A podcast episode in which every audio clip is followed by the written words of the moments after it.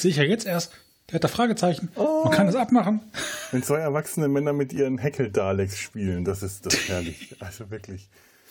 Herzlich willkommen in Data seinem Hals. Herzlich willkommen. Dies ist der Podcast. Ihr werdet ihn hören. Ihr werdet gehorchen hören, oder ihr werdet hören. exterminiert. Exterminiert.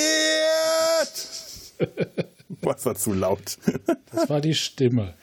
Das war die Unverschämt Stimme. langer Schal hat er hier. Wir haben beide Heckel-Daleks am Start, die wir damals auf der Timelash gekauft haben. Und ich habe einen Heckel-Doktor, nämlich den ersten Doktor in Form einer Eule. Und die, die Daleks und der Doktor haben gerade getanzt zur Musik. Wie sie es immer tun. Wie sie es immer tun. Daleks können, sind Tänzer. Wusstest du, dass man, äh, ich glaube, ähm, überlegt hat oder vielleicht sogar getan hat, die allerersten Daleks Tänzer reinzustecken? Damit die diese Choreografie der sich bewegenden Daleks besser ah. hinbekommen haben?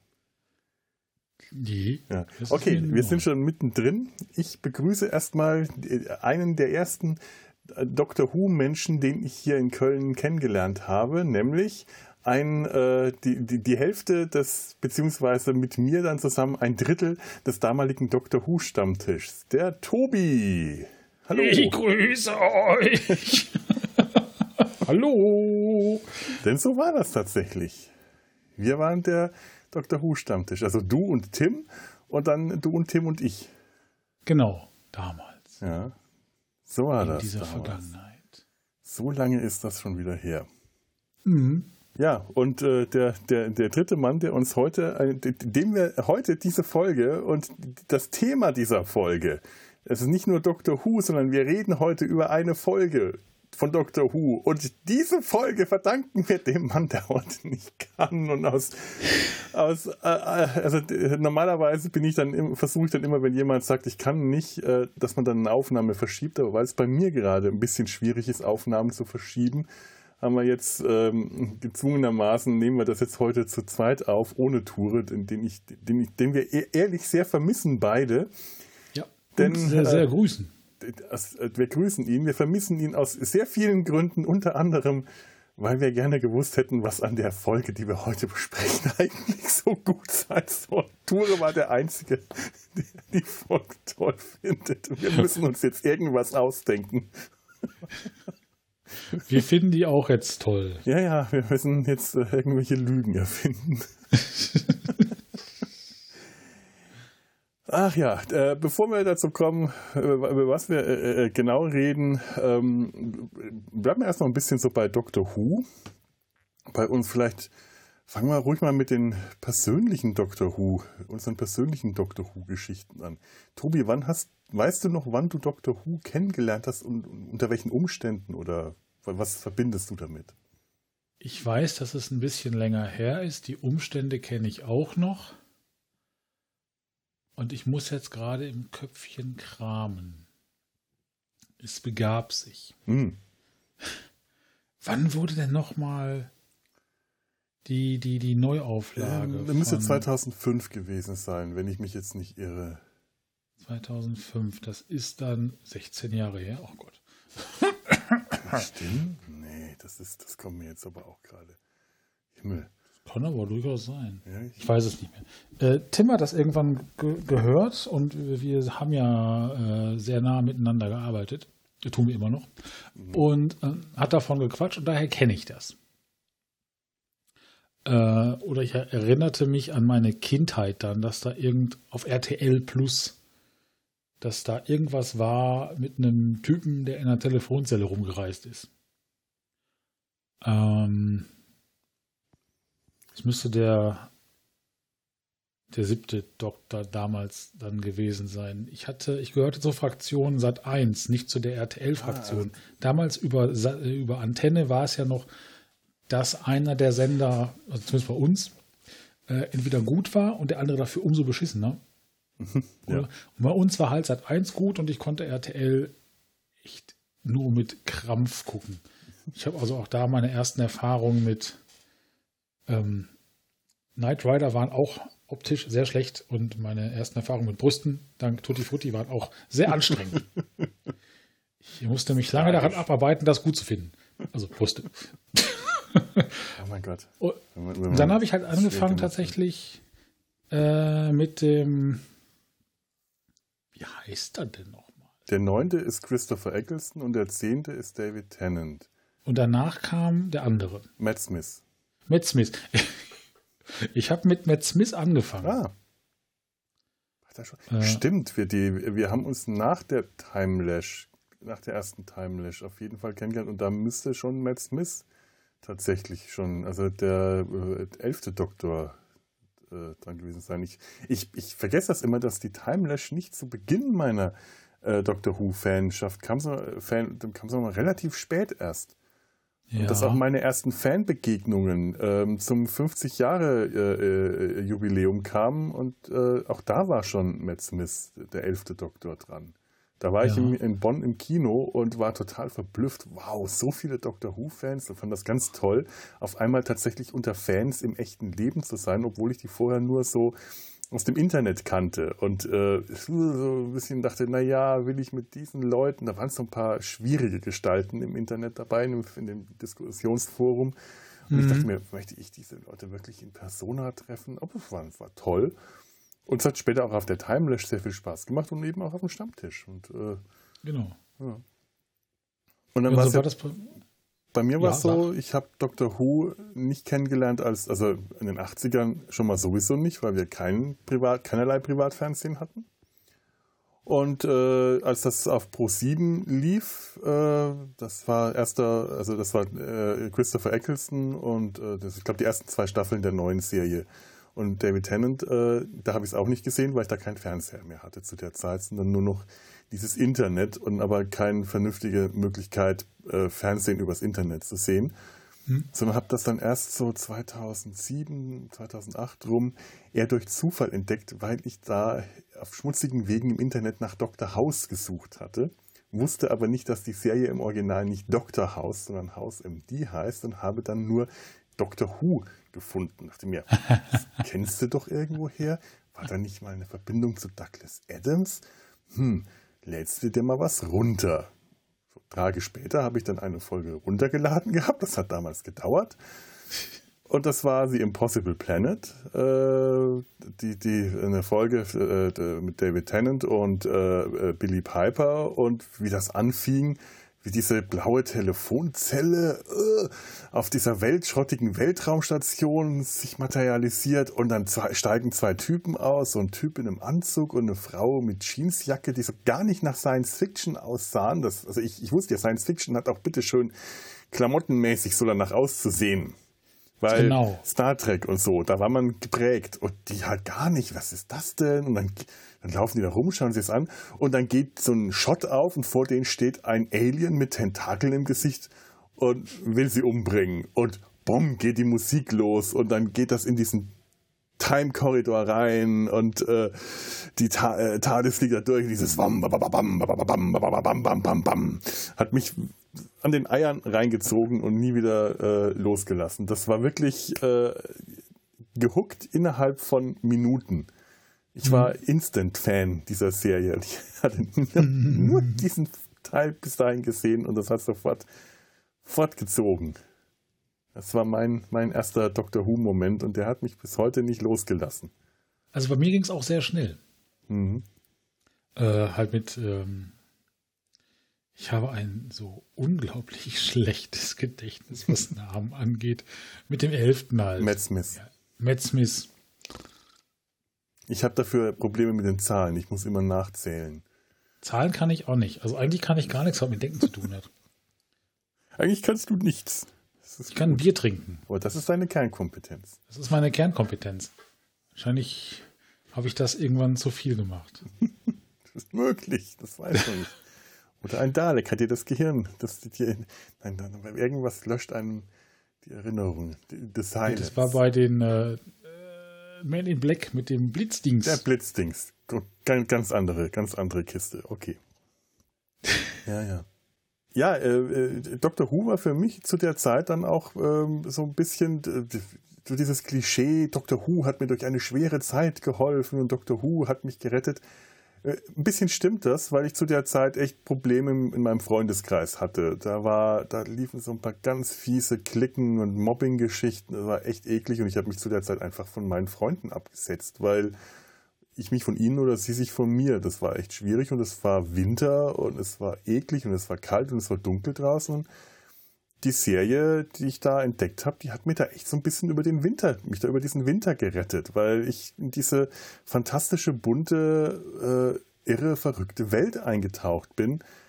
Und dieses fantastische, bunte, dieses alles ein bisschen übertriebene, alles ein bisschen drüber, alles ein bisschen äh, zu, zu albern, mhm. um, äh, um richtig ernst genommen zu werden, das sich aber gleichzeitig auch sehr ernst nimmt, was die Aussagen und die Botschaften angeht, was sehr tiefsinnig ist, eine sehr eine tolle Philosophie, aber gleichzeitig auch wieder lächerlich und, und, und, und komisch und verrückt ist, das hat für mich so viel von der Serie ausgemacht, dieses, dieses fantastische Element das Doctor Who hat. Das ist für mich das, was die Serie für mich heute immer noch am allerstärksten prägt. Und die Folgen, die dieses fantastische Element haben, das sind für mich die guten Folgen und die Folgen, wo das fantastische Element fehlt.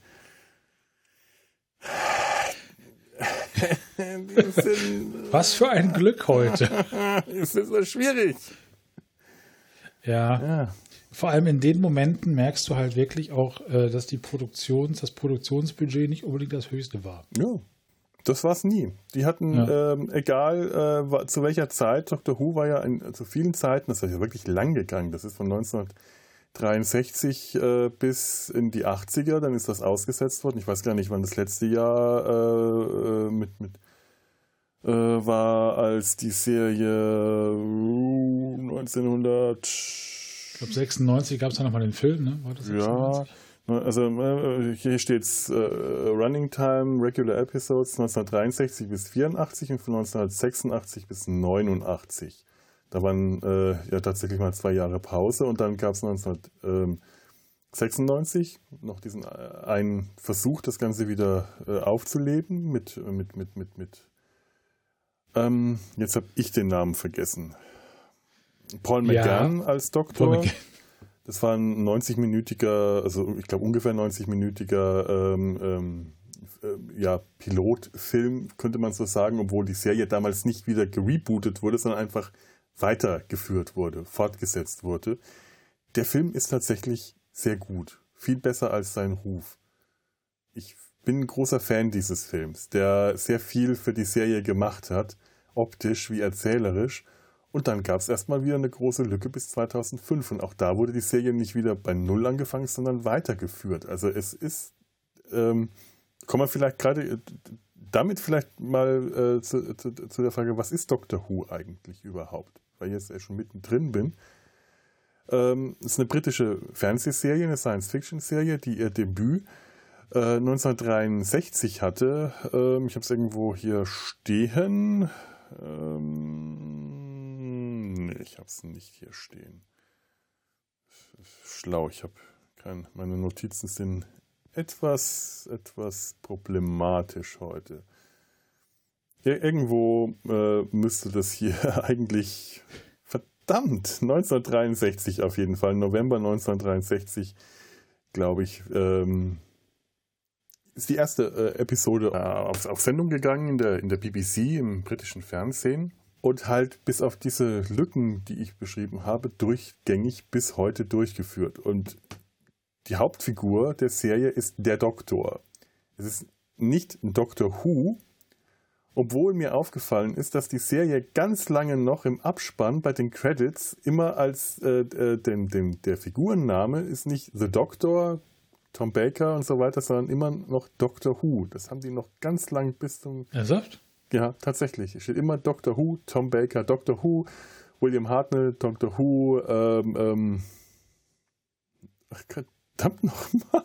Da habe ich nie drauf geachtet, siehst du? Ja, Auch jetzt nicht. Jetzt, jetzt, jetzt, jetzt verliere ich die Namen gerade alle steht immer Doctor Who am Ende. Und ich glaube, das haben sie erst äh, irgendwann Mitte der oder Anfang der 80er dann tatsächlich geändert, dass es dann The Doctor war, weil er ist nicht Doktor, er heißt nicht Doctor Who.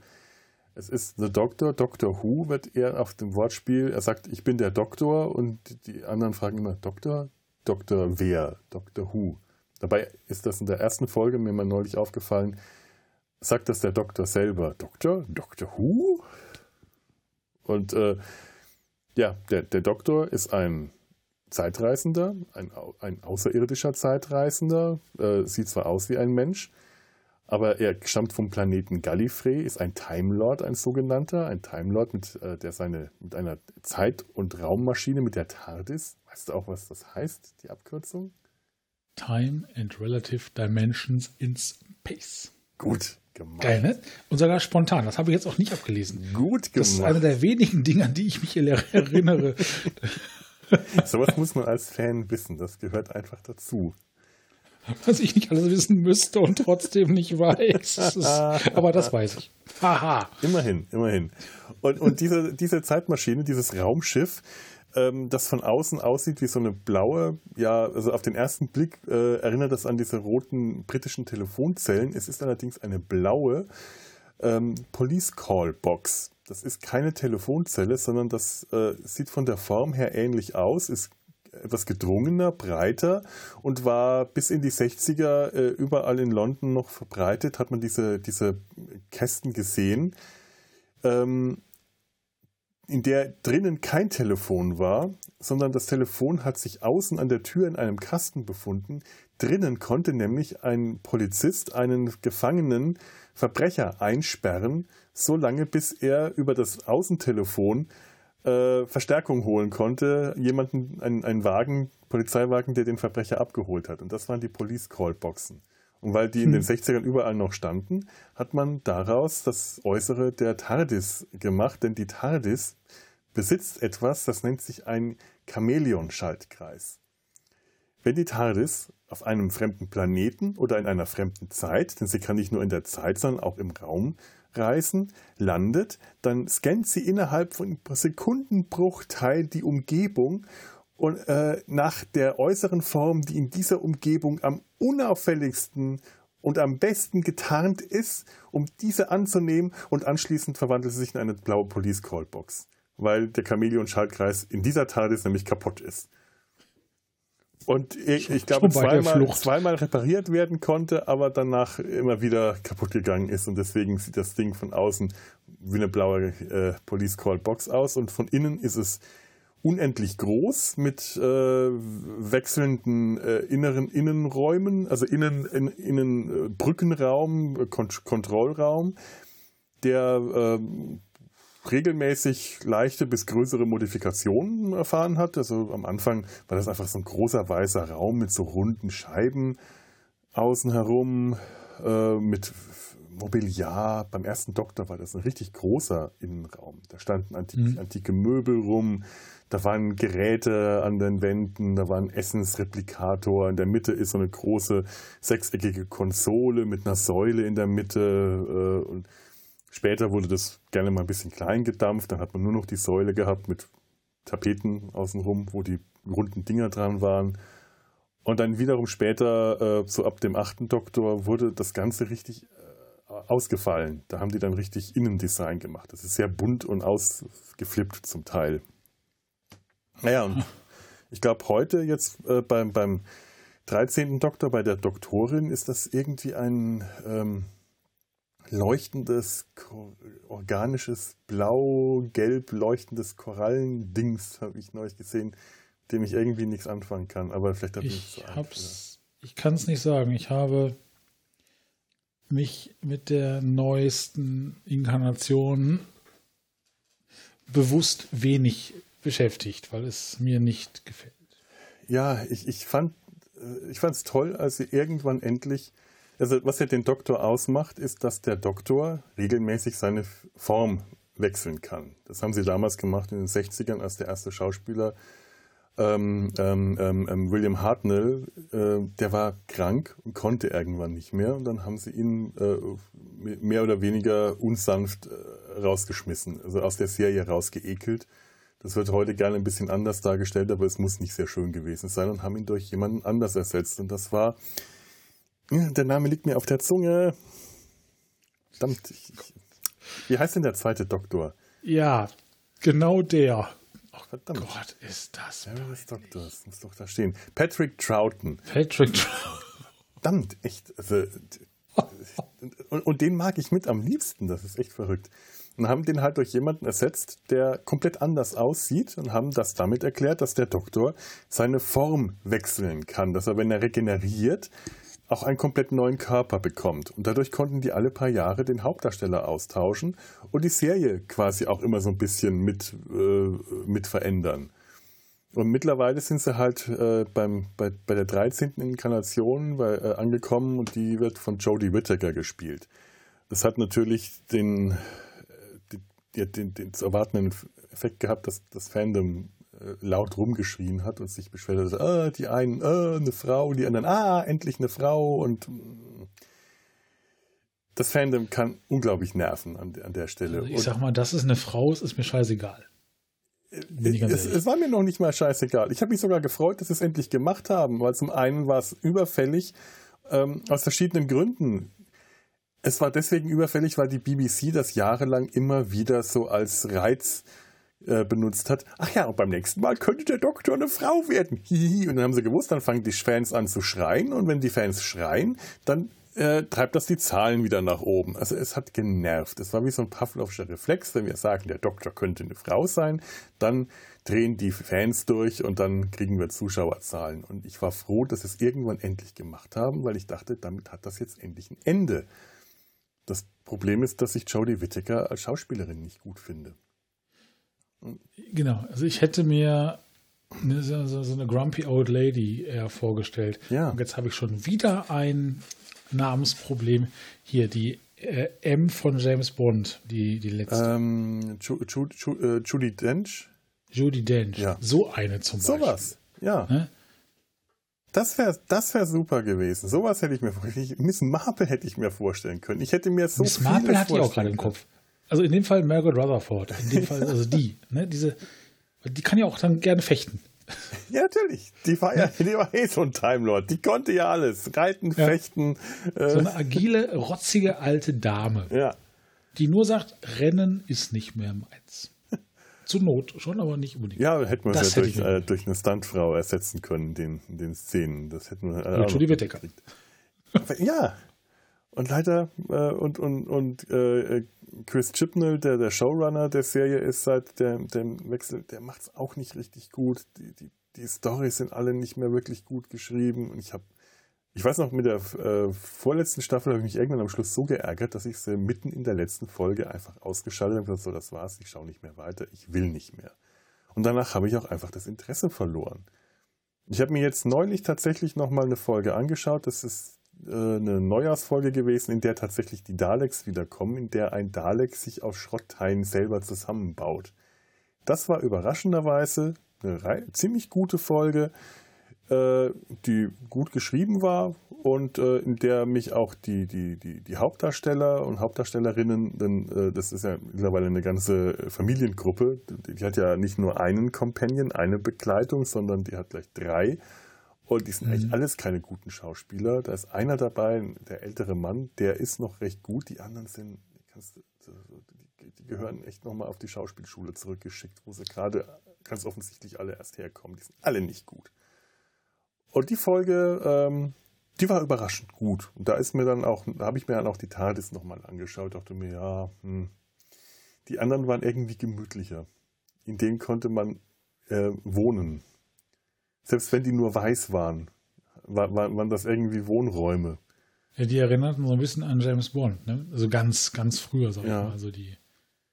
Ja, genau. So die alten 60er Jahre, das ist 60er Jahre Science-Fiction-Design. Ist, ist einfach schön gewesen. Ja, ja die äh, BBC hat sich halt damals auch schon viel einfallen lassen müssen in der Produktion. Wenn, äh, das heißt, die, die Produktion, nicht die BBC. Die BBC hat denen nicht viel Geld gegeben und die mussten sich immer was einfallen lassen da kamen tolle Sachen bei raus. Die waren, die waren kreativ.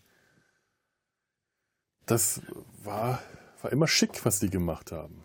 Häufig einfach durch Licht oder durch ganz simple Effekte oder durch äh, einfache Kulissen oder durch, manchmal war es auch total cheesy, manchmal war es total peinlich, wenn sie äh, in einer der ersten Folgen, in der Tom Baker den Doktor gespielt hat, gibt es das Bubble Wrap Monster da ein Typ in Blasenfolie eingewickelt und mit grünem Schleim überzogen, der auf dem Boden herumgerobbt ist. Das sieht heute total idiotisch aus.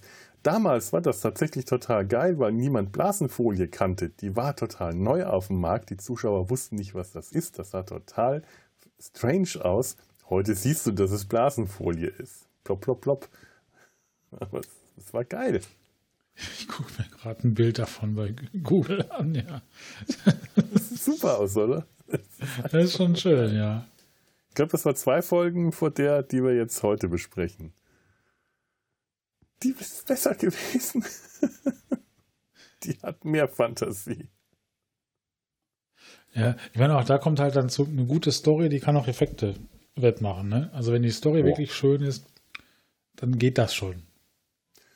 Ja, natürlich. Äh, die hatten ja auch wirklich zum Teil sehr gute, gute Autoren, die das halt gekonnt haben. Das waren ja immer Mehrteiler und die mussten äh, Geschichten schreiben, die man schon mal über äh, sechs Folgen, äh, 25 Minuten gestreckt hat. Äh, manchmal waren sie kürzer, je nachdem wie viel, äh, manchmal waren es Vierteiler, manchmal waren es bis zu Zehnteiler, je nachdem, was die Story hergegeben hat oder wie viel äh, Episoden noch gefehlt haben in dem Jahr, bis das Pensum voll war. Und äh, mhm. das konnte manchmal sehr zäh sein, weil dann halt so Füllerfolgen war, wo einfach nur rumgerannt wurde.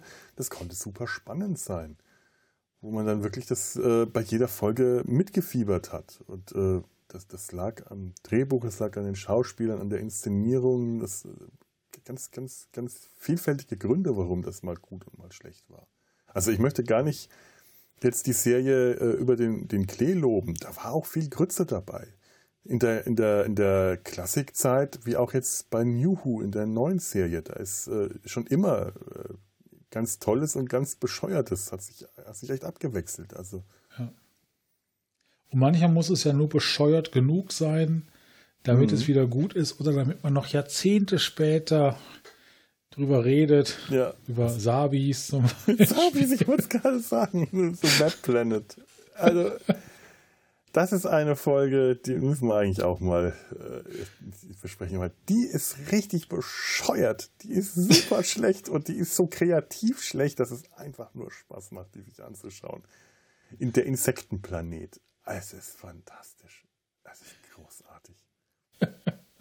Wirklich. Äh, The Web Planet. Äh, bis wir das äh, besprechen, verweise ich gerne, gerne auf die Folge vom WhoCast hin. Die, die haben sich dabei, glaube ich, mit, mit Rotwein die Kante Mit Rotwein, ja. wurden immer betrunken dabei. Das ist die einzige Möglichkeit, diese Folge zu ertragen. Ist durchaus dran. Ah. Ja, wir reden die ganze Zeit schon so um den, den heißen Brei herum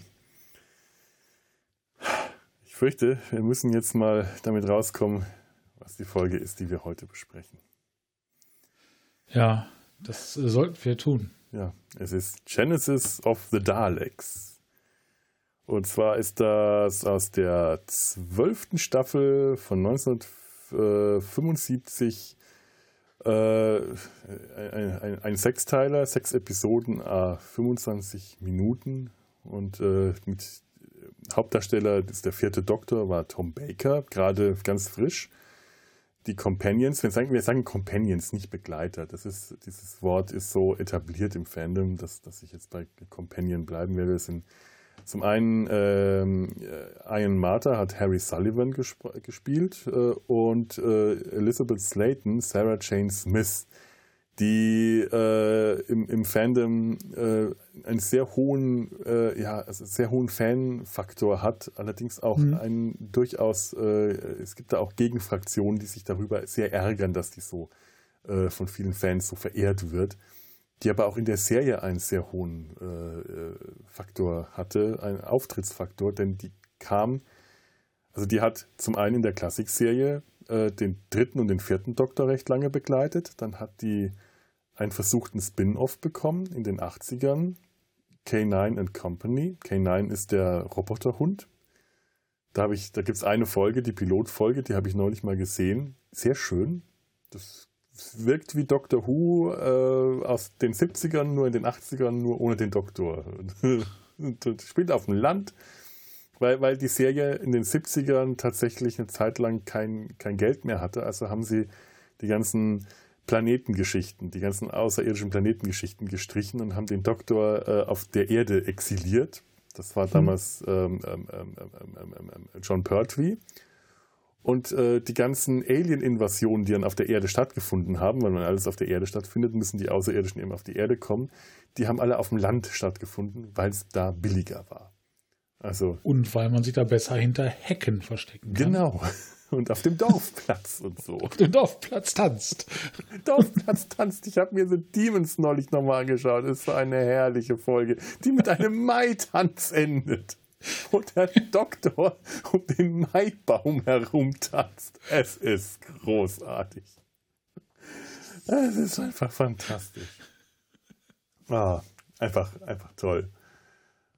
Und äh, ja, äh, ähm, ähm, ähm, Sarah Jane Smith kam dann auch in der neuen Serie, hatte, ihren, hatte den Gastauftritt äh, für eine Folge mit dem zehnten Doktor und hat dann anschließend ihre eigene Serie bekommen, The Sarah Jane Adventures, die leider, ich glaube, nach in der fünften Staffel ihr, äh, ihr abruptes Ende gefunden hat, weil, Sarah, weil Elizabeth Sladen verstorben ist. Mhm. Und, äh, aber es ist eine sehr schöne Serie, die äh, halt Doctor Who aus der Zeit darstellt, nur eben kindlicher. Es war fürs Kinderprogramm gemacht. Aber trotzdem fantastisch, fantasievoll. Ähm, ist leider in Deutschland nicht gelaufen. Es gibt, glaube ich, eine Folge, die auf Deutsch synchronisiert ist. Ein bisschen schade. Die Serie hätte es verdient gehabt. Ich habe die nie gesehen. Ist toll. Es macht echt Spaß. Es ist halt harmlos. Im Vergleich zu Doctor Who ist es harmlos. Im Vergleich zu, was weiß ich, Torchwood äh, wirkt es wirklich wie Kinderfernsehen. Aber es macht echt, echt Laune. Das ist so eine Sonntagnachmittagsgeschichte. Das, das ist okay. einfach nett. Kannst du den Kindern zeigen. Da, da. Da, da passiert echt nichts, wofür sich Kinder so fürchten müssen. Und es macht trotzdem richtig, richtig viel Spaß. Ja, okay. Ja. Ja, vielleicht, wenn ich die Gelegenheit habe, irgendwann mal, gucke ich mir das auch an. Ja, ja, es lohnt sich. Es lohnt sich. Ähm, ich schaue gerade noch, was wir noch so haben. Äh, ja, ähm, Davros, ganz wichtige Figur, gespielt von Michael Wischer, über den, zu dem kommen wir dann äh, später bestimmt noch. Ähm, Regie David Maloney und geschrieben von Terry Nation. Terry Nation ist nämlich tatsächlich der Erfinder der Daleks. Die Daleks sind so die Aliens schlechthin bei Doctor Who. Die bösen Gegenspieler, die schon ganz am Anfang in einer der allerersten, äh, in, der, in der zweiten großen Geschichte tatsächlich äh, schon aufgetreten sind. Ähm, es sind so roboterartige, panzerartige äh, Wesen im Inneren eines jeden äh, äh, äh, Dalek-Panzers lebt ein glibbernder, ekliger, mutierter Blob, das der eigentliche Dalek ist. Und um ihn herum hat er einen Panzer, der aussieht wie so ein, so ein Gewürzstreuer mit Kanonen und äh, Saugpümpel dran und so einem langen Rohr mit einem, mit Kameraauge und äh, die, die, die. Ja, zu dem kommen wir, glaube ich, nachher auch noch, was die, die Daleks so ausmacht. Du, du hast ja auch schon mal Daleks in echt gesehen, auf der Timelash. Ja, haben sie dich erschreckt? Sie haben mich total erfreut. Ich liebe Daleks. genau. Ich meine, wer tut's nicht? Aber ich fand das richtig schön, die damals in Kassel gesehen zu haben. Mhm. So in, in, echt, in groß. Ja. Ja, ist toll. Die hatten da Daleks stehen. Also einen von den neueren, äh, aus der neuen Serie, die noch um einiges äh, raffinierter aussehen, aber so ganz alte, die teilweise richtig primitiv aussehen, aber toll, tolle Figuren sind. Aber tatsächlich überhaupt nicht unheimlich aussehen. Wenn man die so sieht, denkt man, die sehen eigentlich nett aus. Sie sind ja auch vollkommen behämmert, aber sie sind schön. Natürlich. Aber da ist erstmal aufgefallen, wie wichtig die Inszenierung bei so einem Dalek ist. Wie wichtig ist das ist, den mit, mit Kameraeinstellungen und Licht und Schatten und allem und der Reaktion der äh, menschlichen Schauspieler auf den Dalek, den äh, gefährlich wirken zu lassen und durch die Stimme natürlich, dieses kreischende Stimme, was sie mit so einem Ringmodulator äh, Soundeffekt, Soundeffekt, äh, Sound, das Wort Soundeffekt gab es wahrscheinlich noch gar nicht in den 60ern, hergestellt haben, dass die bedrohlich wirken konnten. Was sehen die eigentlich eher trollig aus? Ja. Und, und äh, ich glaube, in den 60ern äh, waren die auch sehr beliebt bei den Kindern schon. Weil wir haben, die Daleks hatten auch so ein paar Geschichten, da wirkten die nicht bedrohlich, da wirkten die eher albern. Eher so ein bisschen lächerlich. The Chase ist so ein äh, Mehrteiler, wo die zum Teil wirklich, wirklich peinlich lächerlich gewirkt haben als, als, als, als Bösewichter. Die Kinder haben die geliebt. Kann ich verstehen. Ja. ja gefährlich waren die nicht.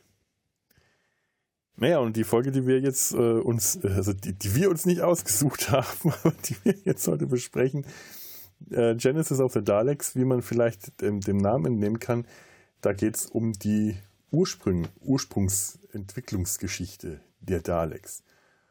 Und weil das jetzt wahrscheinlich auch schon wieder länger her ist, dass wir beide uns das angeschaut haben, weil sich die Aufnahme ein bisschen verschoben hat und äh, alles äh, etwas schwierig war, ähm, habe ich jetzt mal eine Inhaltsangabe vorbereitet. Und damit ich die jetzt, weil ich mir gerade nicht sicher war, ob ich das heute alles so gut durchstehe, was jetzt eigentlich der Fall wäre, aber ähm, habe ich die vorsichtshalber von jemand anderem vorlesen lassen, nämlich von meinem jüngeren Ich.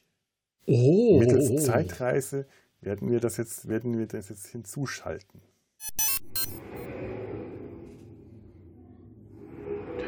Genesis of the Daleks. Nach getanem letzten Abenteuer irgendwo anders verschlägt es den Doktor und seine beiden Companions Sarah Jane und Harry auf einen merkwürdig kargen Planeten, obwohl sie per Transmat, das ist sowas wie der Beamstrahl, nur ohne Scotty, eigentlich woanders hin gewollt hatten. Wie sich herausstellt, haben die Time Lords, die ungeliebten Kollegen des Doktors, ihre schmuddeligen Finger im Spiel und haben kurzerhand einfach mal den Transmatstrahl hierhin abgeleitet. Wo hier ist, nirgendwo sonst als Skaro, die Heimatwelt der Daleks, dieser hasserfüllten Seuche der Galaxie, mit der sich auch die Pfade des Doktors schon etliche Male gekreuzt haben. Dum, dum, dum. Der Doktor, der eigentlich keine Lust hat, schon wieder die Drecksarbeit für die Time Lords zu verrichten, wird dann doch hellhörig. Sein Auftrag soll nämlich nichts anderes darstellen, als kurz vor dem Ende des tausendjährigen Kriegs zwischen den Thals und den Kalets auf Skaro das Entstehen der Daleks zu verhindern. Da kann er dann doch nicht Nein sagen. Also macht sich der Doktor, ausgerüstet mit einem Time Lord Zeitring, der sie alle nach getaner Drecksarbeit wieder zurück nach irgendwo anders hinbringen äh, soll, kann, zusammen mit seinem Gefolge auf den Weg, also mit Sarah, Jane und Harry, um den Auftrag auszuführen. Zum Glück auf einem scheinbar sehr überschaubaren Planeten, auf dem die kriegsführenden gegnerischen Parteien bequem fußläufig voneinander entfernt liegen.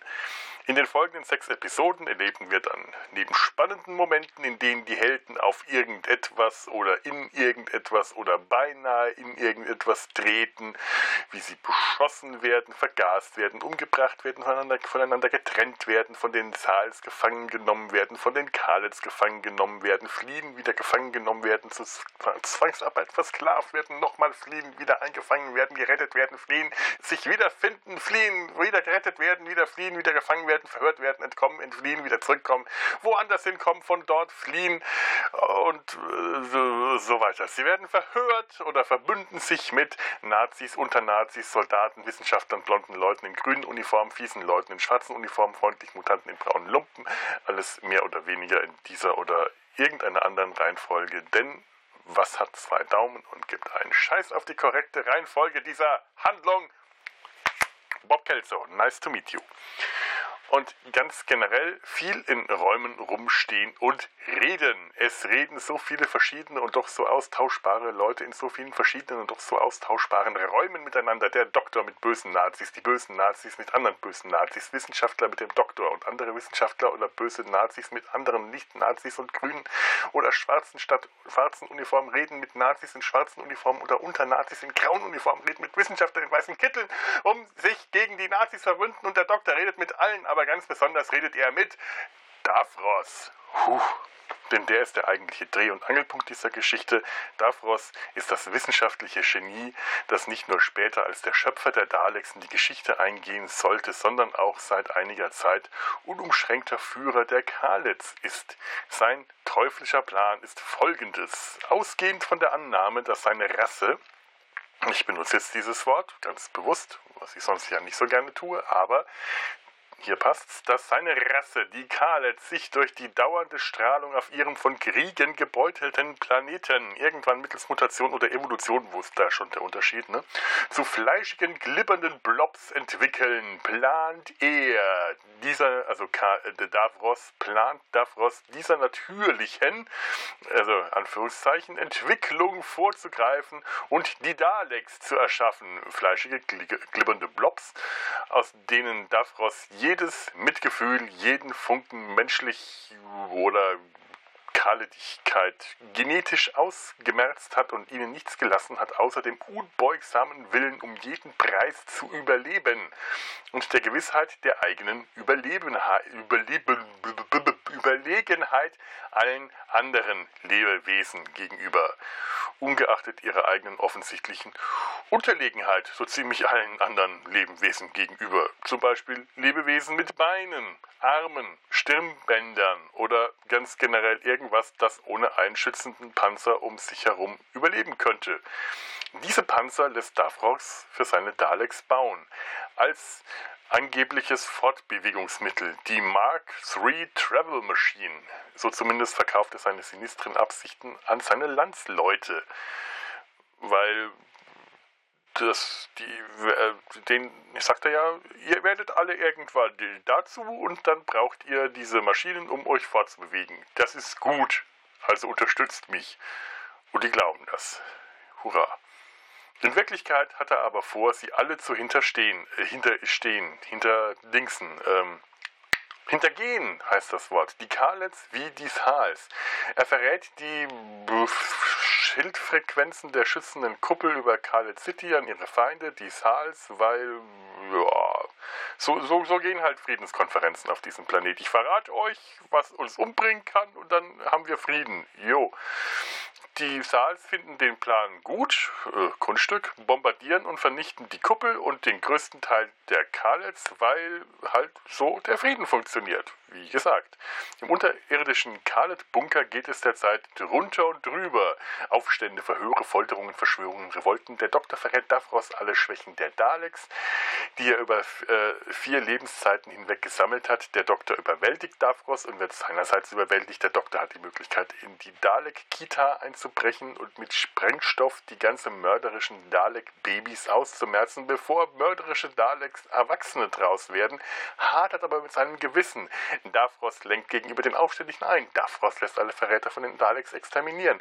Die Daleks wenden sich total überraschenderweise gegen Davros und exterminieren auch seine Leute, also seine Leute, seine, seine Anhänger und möglicherweise auch Davros. Weiß man nicht so genau.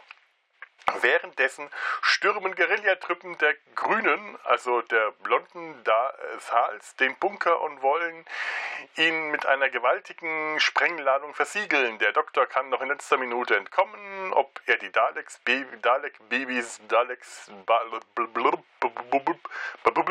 ob er die Dalek-Babys nun umgebracht hat, habe ich nicht wirklich verstanden, aber das ist auch ziemlich Wumpe, denn die Daleks oder was immer von ihnen auch übrig ist, sind für die nächsten paar Jahrhunderte in ihren Bunker eingekerkert und irgendwie ist nun doch alles nur so, wie es schon mal war, nur mit Davros. Oder auch nicht. Zuletzt machen der Doktor und seine Companions einen Zeitringel-Piez mit Anfassen, also mit besagtem Zeitring, den sie dann irgendwann wiedergefunden haben, weil sie den irgendwann äh, nicht mehr wieder hatten und entschweben vor sich hin, sinnierend irgendwo anders hin. Ende.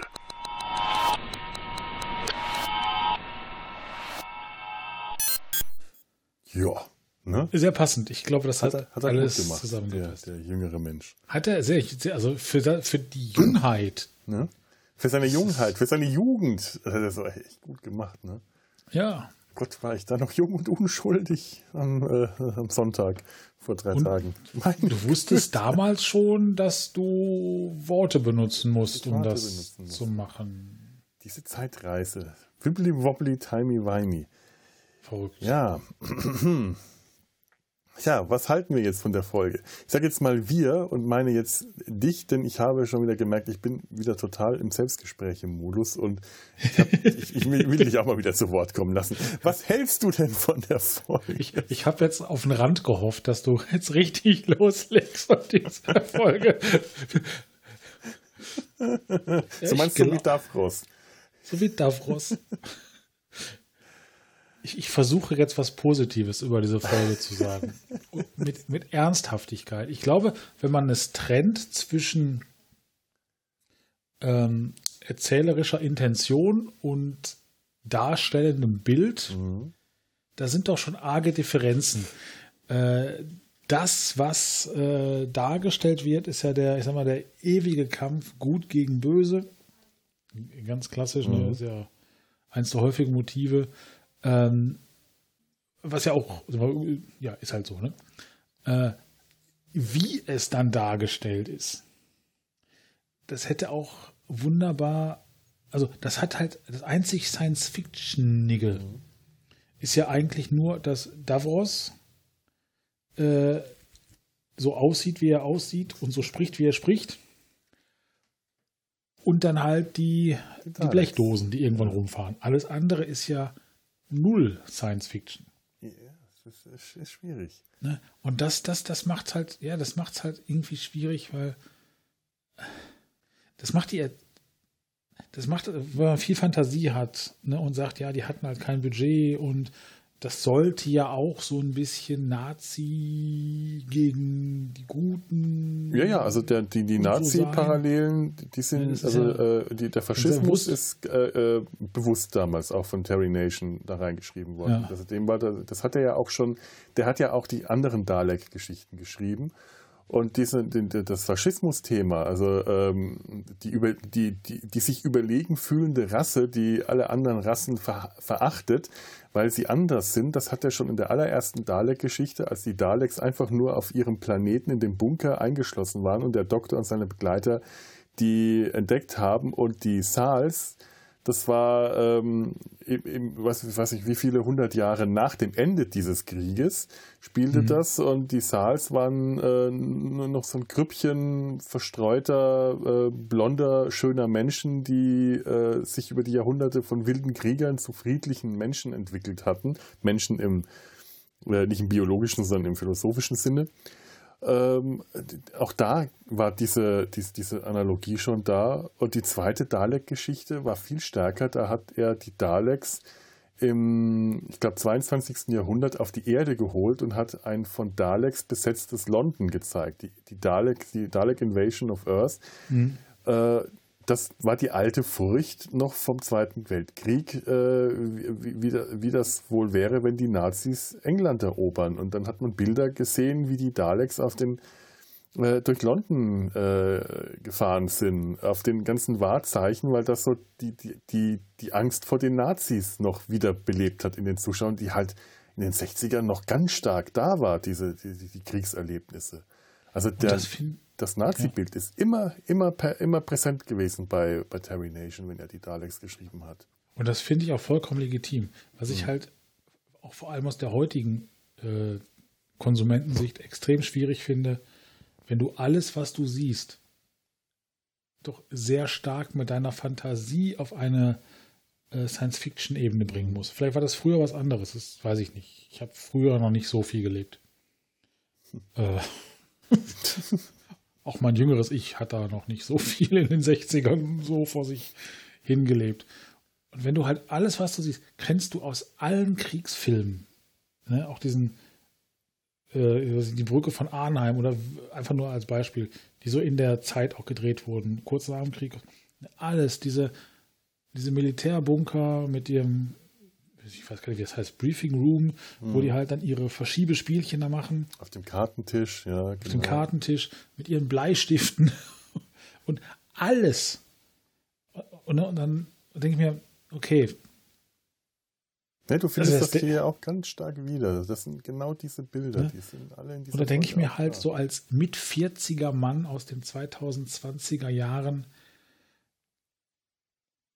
Geht das nur mir heute so oder war das auch früher schon so, dass man dann gesagt hat, ist die Evolution auf allen Planeten gleich?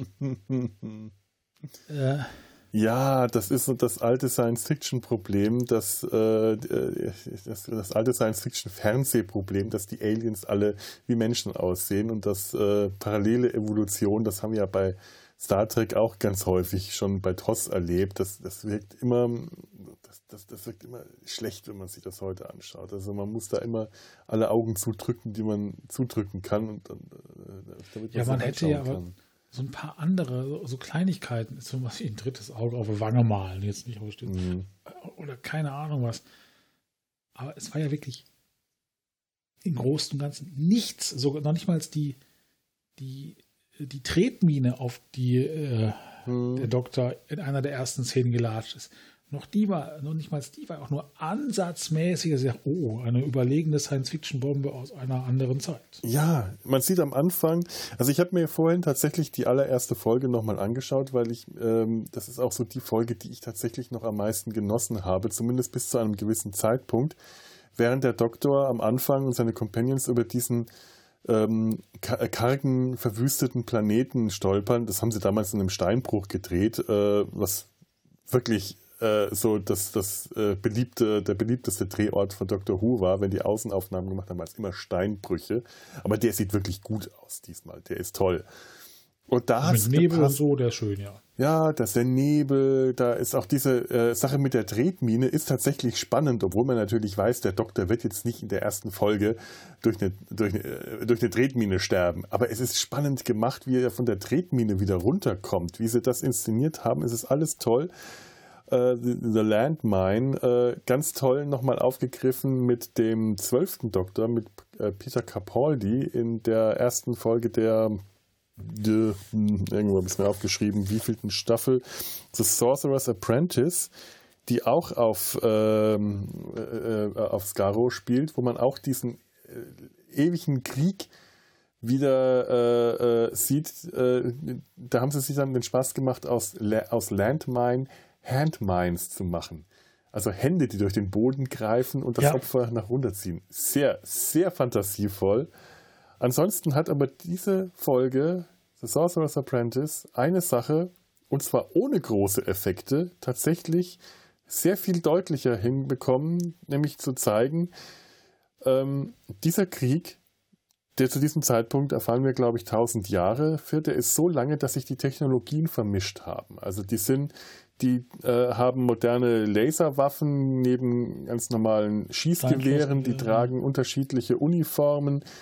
Das sieht man alles nicht so richtig deutlich hier in der Folge. Das wird einem mehr gesagt, als man es als auf den ersten Blick sieht. Das Science-Fiction-Nixte, also das, das, das, das was äh, Science-Fiction moderne Technologie darstellt, sind die gelb-rot bemalten ähm, Gasmasken das funktioniert irgendwie alles nicht so richtig. Es sieht aber toll aus, wenn die kämpfen. Nur du bist irgendwie nicht so, man muss dir sagen, hm. äh, dass die verschiedene Technologien vermischen. In der anderen, neueren Folge siehst du, wie äh, die von einem Doppeldecker äh, mit, mit Strahlenwaffen beschossen werden und der Soldat daraufhin mit Pfeil und Bogen zurückschießen will. Und du siehst, dass die Uniformen unterschiedlich sind. Du siehst, dass das alles zusammengewürfelt ist. Und das muss gar nicht groß erwähnt werden. Klar weißt du es zu dem Zeitpunkt als alter Doctor Who-Fan natürlich auch schon. Aber äh, es ist viel einfacher dargestellt, auch ohne große Effekte. Das mit den Handminen, das ist ein geiler Effekt. Mhm. Das ist wirklich, das sind so Hände, die aus dem Boden wachsen, Schlamm überzogen und in jeder der Handflächen äh, klafft dann ein Auge heraus. Das sieht ja. super aus. Aber ähm, das ist auch richtig gruselig, finde ich. Das ist sehr gruselig, ja. Und da wird ja auch die Davros-Geschichte. Da kriegt dann Davros tatsächlich eine Vorgeschichte, weil Davros sich in dem äh, in dieser Geschichte als Kind auf den auf diesem Minenfeld wiederfindet und der Doktor ihn retten muss. Und aber äh, genau einen gewisses Konflikt ähm, äh, auslebt, den er hier in Genesis of the Daleks nämlich auch schon mal erwähnt. Würdest du, wenn du ein Kind retten musst, aber du weißt, dass sich aus diesem Kind einer der schlimmsten Diktatoren der Geschichte entwickelt, der Millionen und Milliarden von Menschen den Tod bringen wird. Würdest du das Kind trotzdem retten? Das ist ein Gedanke, der hier äh, ausgesprochen wird und der später wieder aufgegriffen wird in dieser Folge. Das ist auch das Schöne bei Dr. Who. Äh, also die Serie ist selbstreferenziell, aber es gibt so viel an dieser Serie. Also es ist, es ist nicht unangenehm selbstreferenziell, sondern sie hat einfach eine unglaublich lange Geschichte. Das heißt, wenn die Serie in den 2020ern auf etwas zurückgreift, was in den 1970ern gesagt wurde, dann hast du nicht das Gefühl, das ist faules Schreiben, sondern sie greifen einfach ähm, Ideen wieder auf und bearbeiten die weiter. Und sie finden auch halt den, die Vergangenheit der eigenen Serie auch wertig genug, um dann noch darauf hinzuweisen und nicht zu sagen, das interessiert uns nicht mehr. Wir machen jetzt einfach alles neu. Mhm. Ja, stimmt. Ja, also sie, sie, sie arbeiten mit dem, was die Serie vorher gemacht hat und bearbeiten es immer rein. Die Daleks tauchen immer wieder auf, die kommen immer wieder. Es ist mal gesagt worden, es darf keine Staffel geben ohne Daleks, das stimmt gar nicht. So häufig tauchen die Daleks tatsächlich nicht auf, aber alle paar Jahre sind die wieder da. Mhm. Und ähm, ja, es gibt ein ja, das, das, es gibt ein Problem, das ich mit dieser Folge habe. Auf dem Papier ist es ganz toll, dass wir jetzt die Vorgeschichte der Daleks kennen, die Entstehungsgeschichte der Daleks und dass die Daleks jetzt einen Schöpfer haben. Auf dem Papier ist das ein Plus. Ich finde nicht, dass es ein Plus ist. So sehr ich auch Davros als Figur faszinierend finde, aber was den und, und ich dieses Zusammenspiel zwischen Davros und den Daleks äh, schätze und da kommen noch ganz tolle Sachen bei raus, Bürgerkriege, weil Davros sich zum Kaiser der Daleks äh, emporhebt und verschiedene Fraktionen der Daleks miteinander kämpfen und die Daleks ihn verraten oder aber trotzdem von ihm abhängig sind. So eine Vater-Sohn-Beziehung baut sich auf. Davros ist meiner Meinung nach für die Daleks das, was die Borg Queen in Star Trek für die Borg ist. Die Daleks mhm. waren vorher gefährlicher, die waren unpersönlicher, die war wie, eine Seuche, wie eine, eine äh, Seuche, die über die Galaxie sich gestreut hat. Und jetzt auf einmal haben sie einen Vater. Und dadurch mhm. äh, nimmst du ihnen was. Dadurch nimmt, nimmt man ihnen äh, auch so die, die eigenständige Gefährlichkeit. Die sind nicht mehr eigenständig. Ab da kommen die nämlich in der alten Serie, gibt es keine Dalek-Geschichte mehr, ohne dass Davros dabei ist.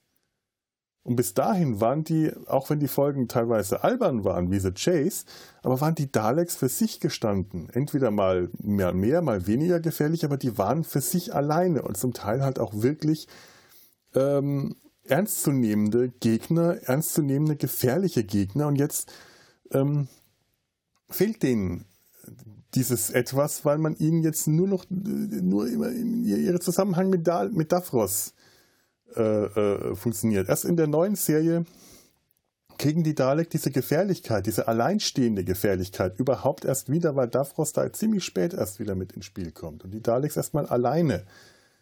Ganz toll mit die, die Eccleston-Folge Dalek, äh, wo, wo der Doktor auf den letzten überlebenden Dalek des Zeitkriegs stößt und er auf einmal Angst, zum ersten Mal die Angst in seinem Gesicht auftaucht, wo er den Dalek sieht und der Dalek wirklich gefährlich ist. Dieser eine Dalek ist so gefährlich, mhm. äh, wie, wie alle Daleks zusammen vorher. Das ist fantastisch, das ist großartig geschrieben. Man hat Angst vor dem Dalek, man braucht Davros nicht dazu. Aber ab dem Punkt in der alten Serie, an dem Davros eingeführt war, war Davros immer mit im Spiel. Und das hat für mich die Daleks äh, einen Punkt runtergezogen, einen Punkt abgewertet, finde ich. Ja, ich versuche auch gerade, wie ich das, ich sehe das wie du, wie, wie man das beschreiben kann. Äh, dadurch hat man wie so eine Art Mitgefühl, also finde ich auch für die Daleks, mhm. weil sie ja geschaffen wurden. Sie sind ja nicht ja. aus sich heraus intrinsisch böse. Also doch, schon, aber äh, sie sind das Ergebnis ihres Schöpfers. Ja. Da ist keine Und Entwicklung dabei, wo sie sich selber dazu entwickelt haben, sondern sie wurden so gemacht. Das ist wie die Kreatur von Frankenstein. Der, der kann nichts dafür, dass er so ist. Sein Schöpfer hat ihn so gemacht. Und die Daleks können nichts dafür, dass er so sind. Davros hat sie so gemacht. Ihr Schöpfer hat dafür gesorgt, dass sie diese gewissenlosen Killer sind. Und das ist halt diese ewige Entschuldigung von Menschen. Ne, mhm. Entweder ich bin so, wie ich bin, der liebe Gott hat mich so gemacht, oder ja. ich bin das Ergebnis meiner Erziehung, oder oder was auch immer. Man hat eine Entschuldigung. Man ist nicht mehr, dass man einfach sagt, ich bin böse, weil ich mich aktiv dahin entwickelt habe oder was auch immer. Mhm. Bei denen jetzt auch. Ne, bei denen. Ja. Ich, wollte nicht immer nur Toiletten putzen. Darum habe ich mir eine andere Tätigkeit für meinen Pömpel gesucht.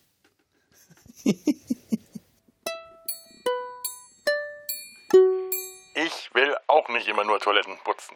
Ich benutze das aber nicht als Ausrede, um äh, die, die, die, die Welt zu unterjochen und alle äh, zu versklaven, die, die, äh, die gerne Toiletten putzen.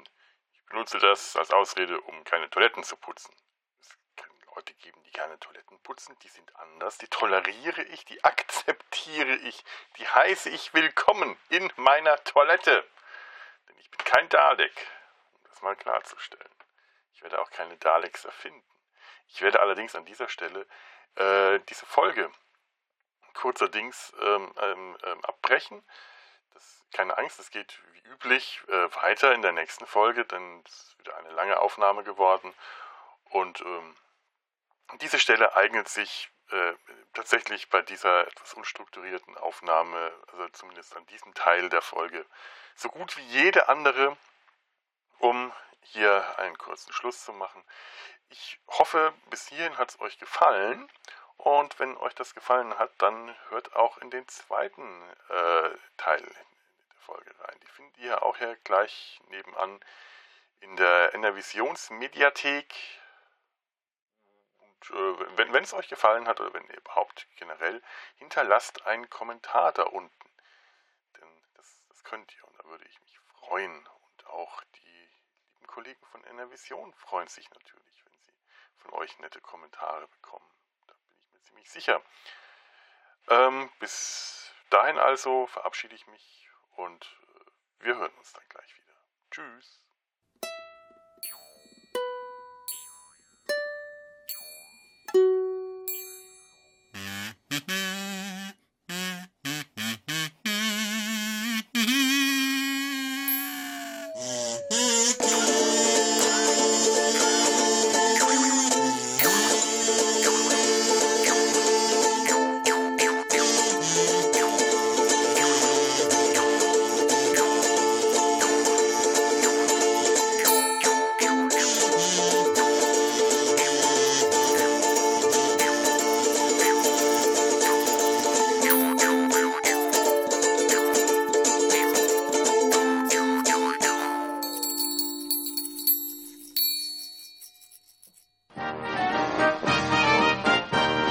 Produktion des Podcast Imperiums.